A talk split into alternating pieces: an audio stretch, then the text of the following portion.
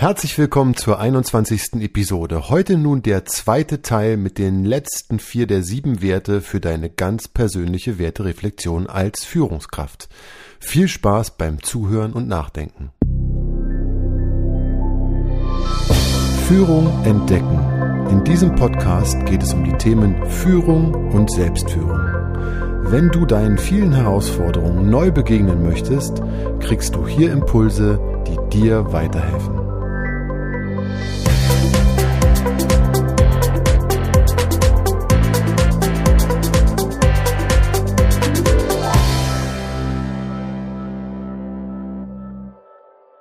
Mein Name ist André Motzkus und ich helfe dir als Führungskraft dabei, dass du dich in dieser Rolle wohlfühlst und mehr Spaß an Führung entwickelst. Dies lässt dich effektiver und somit erfolgreicher führen und macht dich unabhängiger von äußeren Umständen. Heute nun also die Fortsetzung zum letzten Mal. Letzte Mal habe ich euch die drei Werte Sinnhaftigkeit, Respekt und Verantwortung vorgestellt. Diese sind Teil eines Wertekanons, sage ich mal, und es sind insgesamt ja sieben Werte. Heute also die letzten vier. Alle die entstammen dem Buch Der Wert zur Meisterschaft der Führung. Wer noch einmal nachgucken möchte, ich habe die Daten des Buches in die Show Notes gestellt. Wert Nummer vier. Standfestigkeit. Unter Standfestigkeit wird verstanden ein Vorangehen in einer Klarheit und einer Eindeutigkeit, dass man einfach auch die eigene Position klar formuliert und dass man auch eine klare Meinung und Haltung einnimmt. Und in diesem ja, Geist, sage ich jetzt mal, in die, dieser Geisteshaltung einfach dann auch entsprechend klar vorangeht. Natürlich macht man sich dadurch auch ein Stück weit vielleicht angreifbar. Und natürlich gibt es da auch Irrtümer. Und das ist eine, ein, genau der Punkt. Wer diesen Wert Standhestigkeit lebt, der hat genau diese Flexibilität, dass er bei einem Irrtum einfach mal auch seine Meinung ändern kann, diesen Irrtum zugeben kann und dann einfach mit dem neu gelernten eine neue Haltung, die genauso klar ist, einnimmt. Natürlich ist das nicht immer ohne. Man macht sich ein Stück weit angreifbar. Es gibt auch Kulturen, da führt ein Irrtum ja sofort zur Absetzung oder man wird entlassen.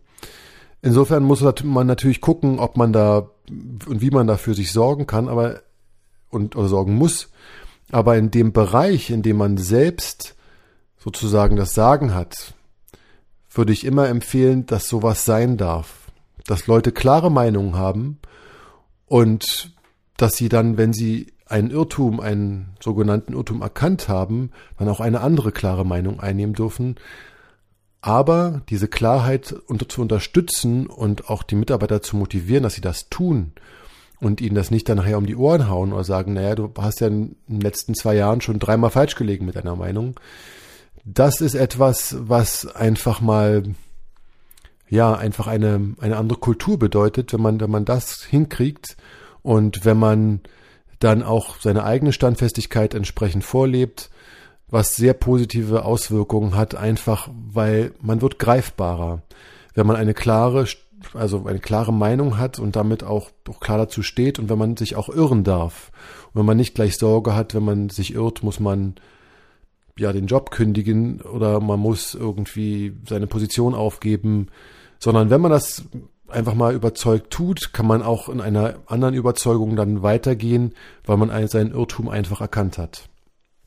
Man dient natürlich dann, wenn man so eine Standfestigkeit hat, auch als Orientierung. Und es gibt einfach Halt und Ausrichtung und Sicherheit. Ein Coachie sagte vor kurzem, ich kann es nur sinngemäß wiedergeben, durch die Art und Weise der Führung werde ich abgeholt und ich führe mich, mich da gut aufgehoben, einfach weil da fast eine väterliche Rolle eingenommen wird. Das wurde, also mit meinen Worten jetzt nochmal wiedergegeben, das wurde von ihm als sehr, als, als sehr positiv empfunden. Diese Fürsorge, aber auch diese Klarheit und dieses, woran er sich orientieren konnte, empfand er als sehr positiv.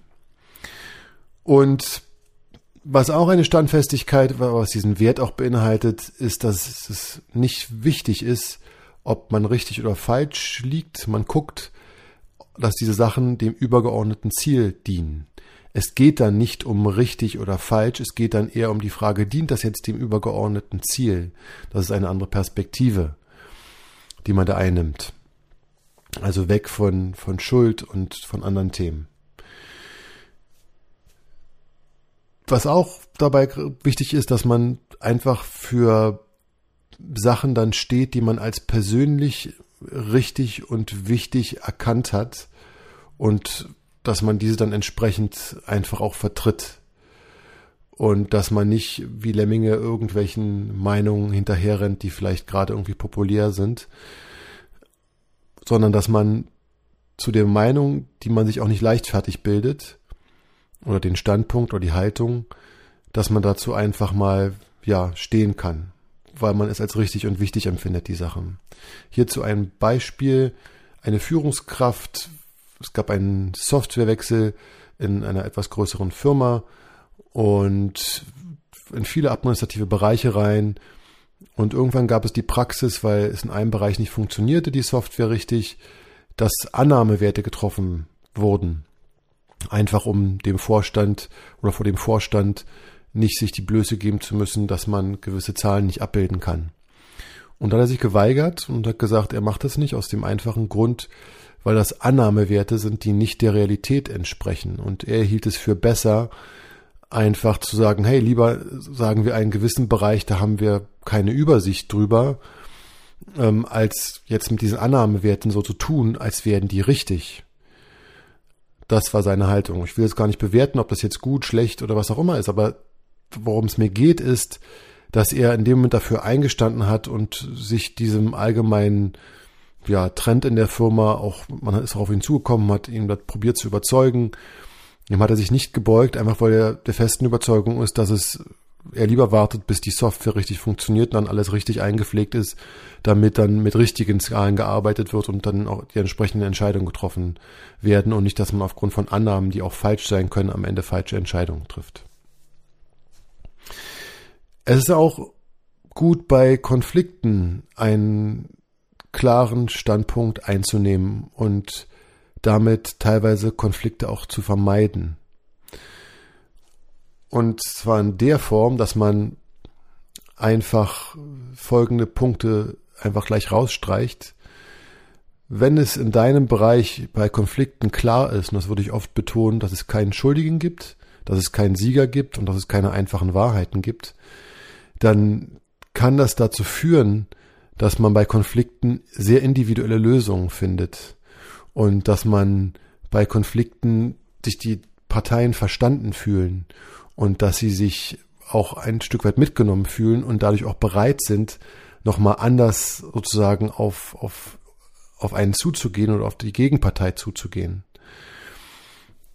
Und ähm, ein klarer Standpunkt könnte zum Beispiel sein, dass ich möchte, dass im Sinne des Unternehmens hier entschieden wird und dass wir in diesem Sinne hier eine Lösung finden, die für beide möglichst geht. Wenn nicht, hat erste Priorität, was fürs Unternehmen das Beste ist. Das ist eine klare Haltung zu diesem Thema. Der fünfte Wert ist Loyalität. Und Loyalität ist kein einseitiger Prozess, es ist ein gegenseitiger Prozess. Das heißt, Loyalität vom Mitarbeiter zum Chef, aber auch Loyalität vom Chef zum Mitarbeiter. Und dieser gegenseitige Prozess, der, der wächst natürlich. Das ist nicht einfach so, ja, dass der einfach da ist. Manchmal bekommt man ein bisschen Vorschusslorbeeren oder Vorschussloyalität. Aber grundsätzlich ist es ein Prozess des Vertrauens, der sich, der sich natürlich aufbaut über die Zeit. Und was damit einhergeht, ist gegenseitige Achtung trotz unterschiedlicher Interessen. Und diese gegenseitige Achtung, die führt halt dazu, dass ich merke, ich werde respektiert, trotz gegenseitiger Interessen. Und das ermöglicht dann halt eine Loyalität, weil halt man trotzdem geachtet wird, auch wenn man nicht gleicher Meinung ist. Eng verknüpft damit natürlich gefühlt ein Gefühl der Zugehörigkeit, auch Wahrhaftigkeit, Integrität und auch Zuverlässigkeit, all das sind Worte, da entstehen bei jedem vermutlich etwas andere Bilder, aber all das sind Aspekte, die da mit, ein, mit, mit, mit einfließen. Und Loyalität ist auch ein Ausdruck von freiwilliger Gefolgschaft und auch das gegenseitig. Gefolgschaft, dass einfach mal, dass man hinterhergeht, dass die Mitarbeiter der Führungskraft folgen, aber dass auch mal die Führungskraft dem Mitarbeiter folgt. Sei es in einer Argumentation, sei es auch, wenn es dem Mitarbeiter mal nicht gut geht und man nachfragt, Mensch, wie geht's dir denn eigentlich? Sei es okay? Also dieses, dieses Hinterhergehen oder dieses Folgen kann dann natürlich vielfältig interpretiert werden, aber es ist eine gegenseitige Gefolgschaft zu verschiedenen Zeitpunkten in verschiedenen Kontexten. Und Loyalität ist auch eine Rückzahlung für geschenktes Vertrauen. Das heißt, wenn ich meinen Mitarbeitern Vertrauen schenke und das wirklich tue und sie es auch so empfinden, dann ist ein möglicher Response, dass Loyalität entsteht. Weil man ihnen vertraut hat, können sie Loyalität, Loyalität zurückgeben.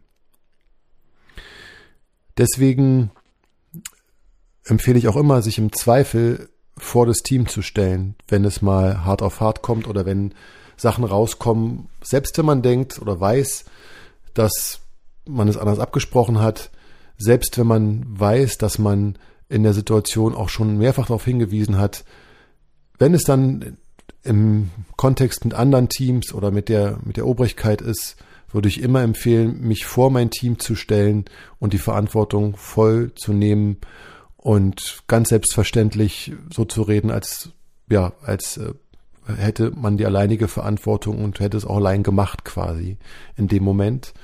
Also nicht noch irgendwie so in die Richtung gucken von dem Mitarbeiter oder irgendwas, sondern wirklich einfach das voll auf sich nehmen und das entsprechend dann ja, abfedern, um dann später natürlich intern nochmal das zu klären. Und natürlich, wenn man weiß, wer das war, nochmal ein, ein klärendes Gespräch und auch sehr deutlich werden, was das mit einem gemacht hat und wie man sich gefühlt hat in dem Moment. Nicht als Vorwurf, aber als Bewusstmachung, dass das natürlich auch nicht spurlos an einem vorübergeht.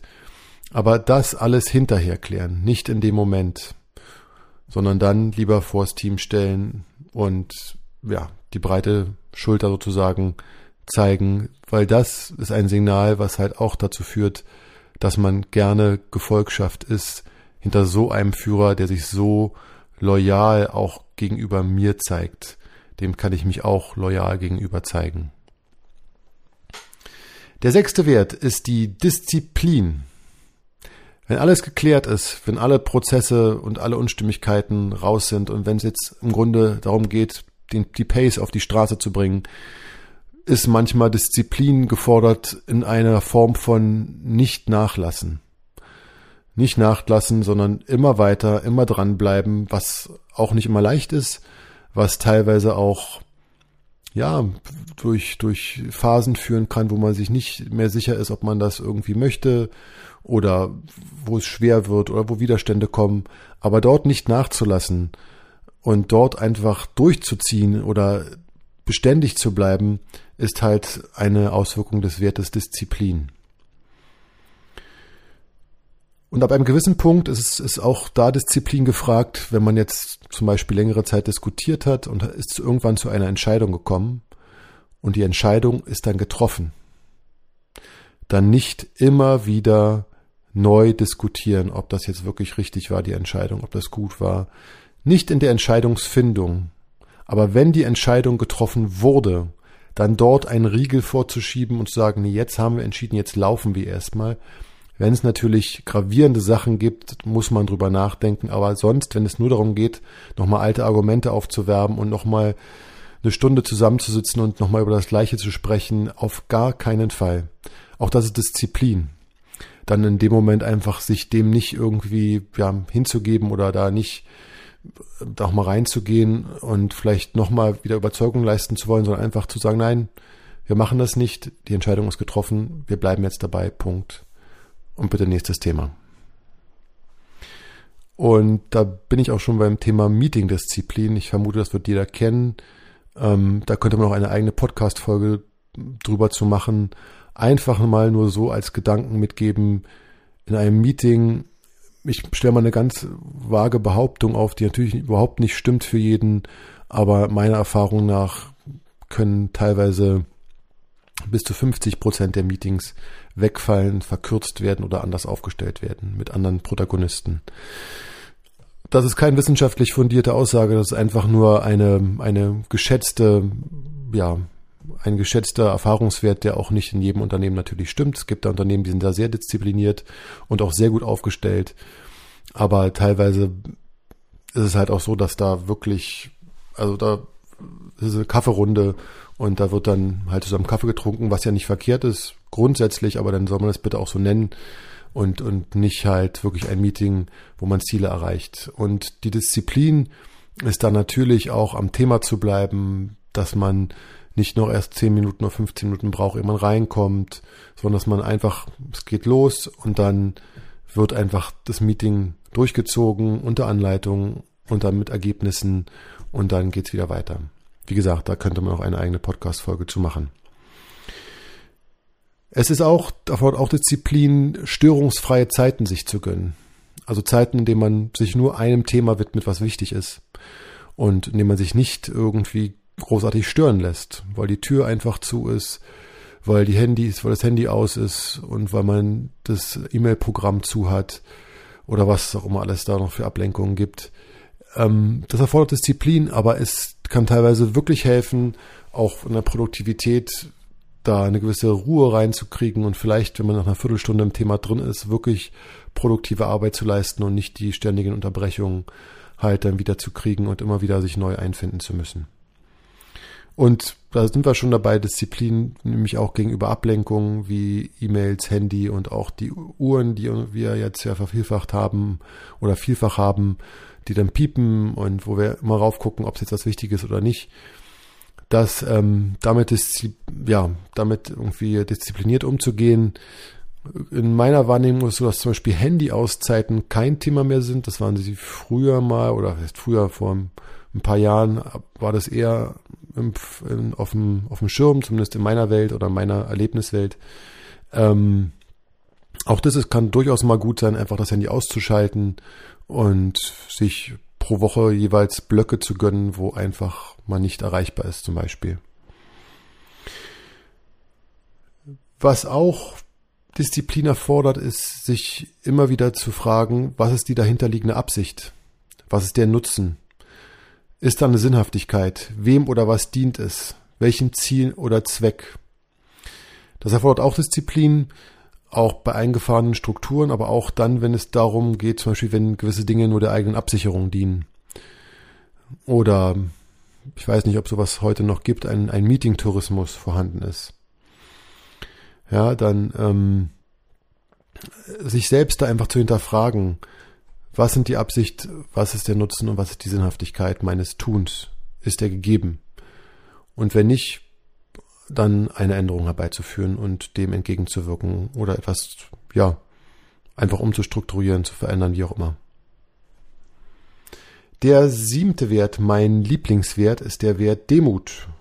Ich denke, es ist deswegen mein Leben, mein Lieblingswert, weil ich denke, da habe ich auf jeden Fall noch Bedarf.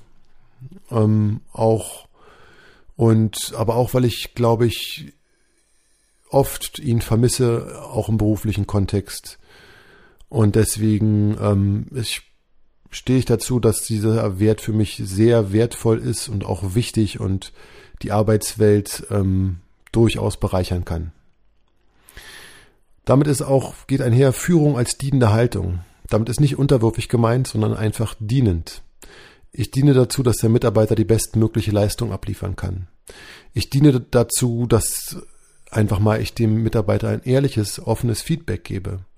Ich diene auch dem Mitarbeiter, wenn ich ihm sage in der Probezeit, dass dieser Job für ihn nichts ist, auch wenn es eine, ja, eine, eine Schock ist vielleicht oder auch wenn es vielleicht weh tut. Auch das ist eine dienende Haltung im Sinne des Mitarbeiters, weil er auf Dauer dort nicht glücklich werden würde oder die Leistung nicht erbringen könnte, was auch negative Folgen für ihn haben könnte. Dienen im Sinne von im besten Wissen und Gewissen für den Mitarbeiter. Als Gegenpart dazu gibt es den Narzissmus. Es gibt Studien, die sagen, dass in Führungsebenen narzisstische Neigungen stärker ausgeprägt sind als bei anderen, also bei zum Beispiel auch bei Mitarbeitern ähm, oder auch in anderen Gruppierungen.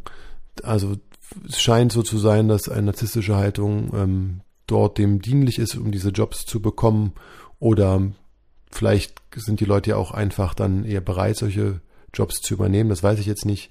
Auf jeden Fall ist es wissenschaftlich, ähm, gibt, es Wissenschaft, gibt es wissenschaftliche Studien, die halt auf, darauf hinweisen, dass das so ist. Und das ist halt der Gegenpart halt zur Demut und ja, was bedeutet jetzt, jetzt noch, wie man Demut halt in seinen Alltag mit reinnehmen kann?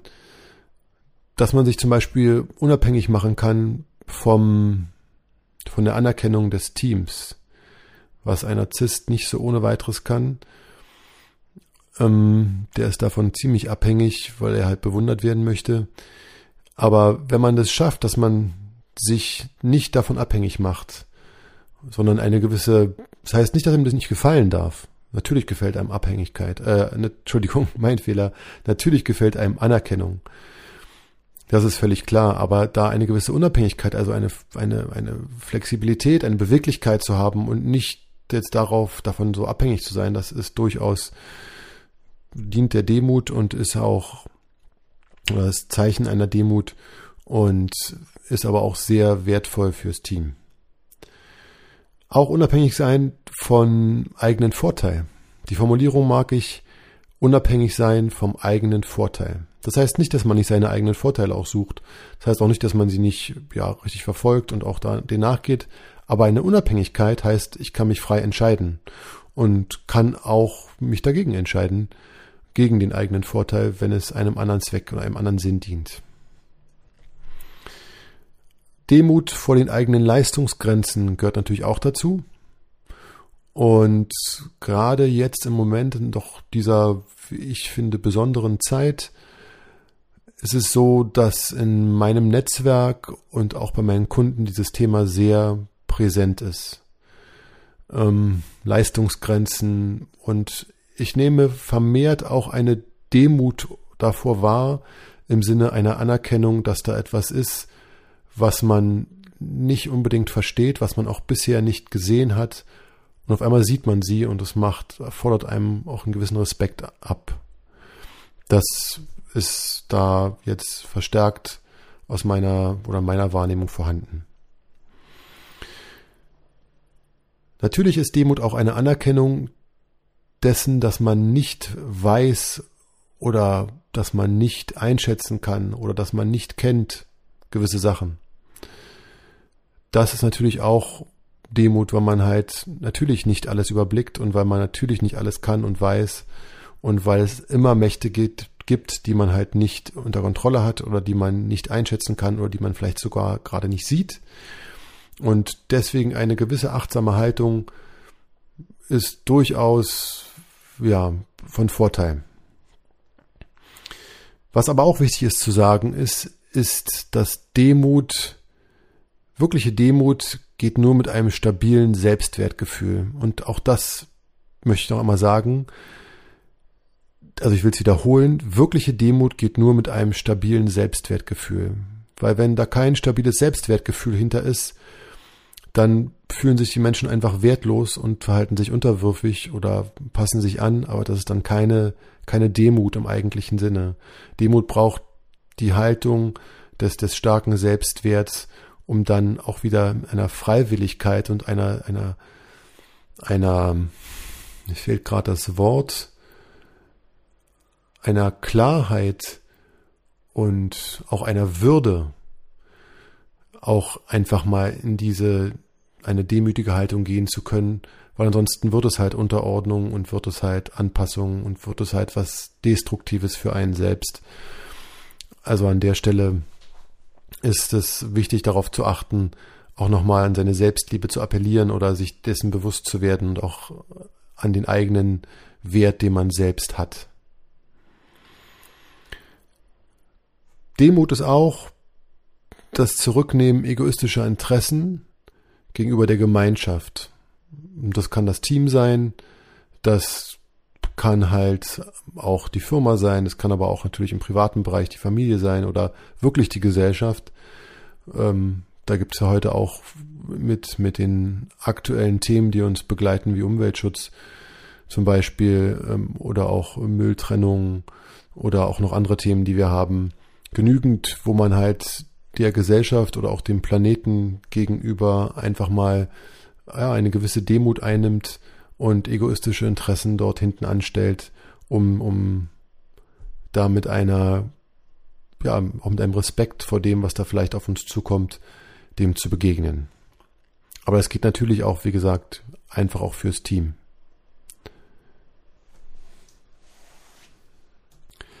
Das war die 21. Episode. Ich hoffe, bei den Werten war etwas für dich dabei oder hat etwas angestoßen bei dir. Ich freue mich, wenn du mir eine gute Bewertung für meinen Podcast gibst oder ihn weiterempfiehlst und sage bis zum nächsten Mal auf Wiederhören.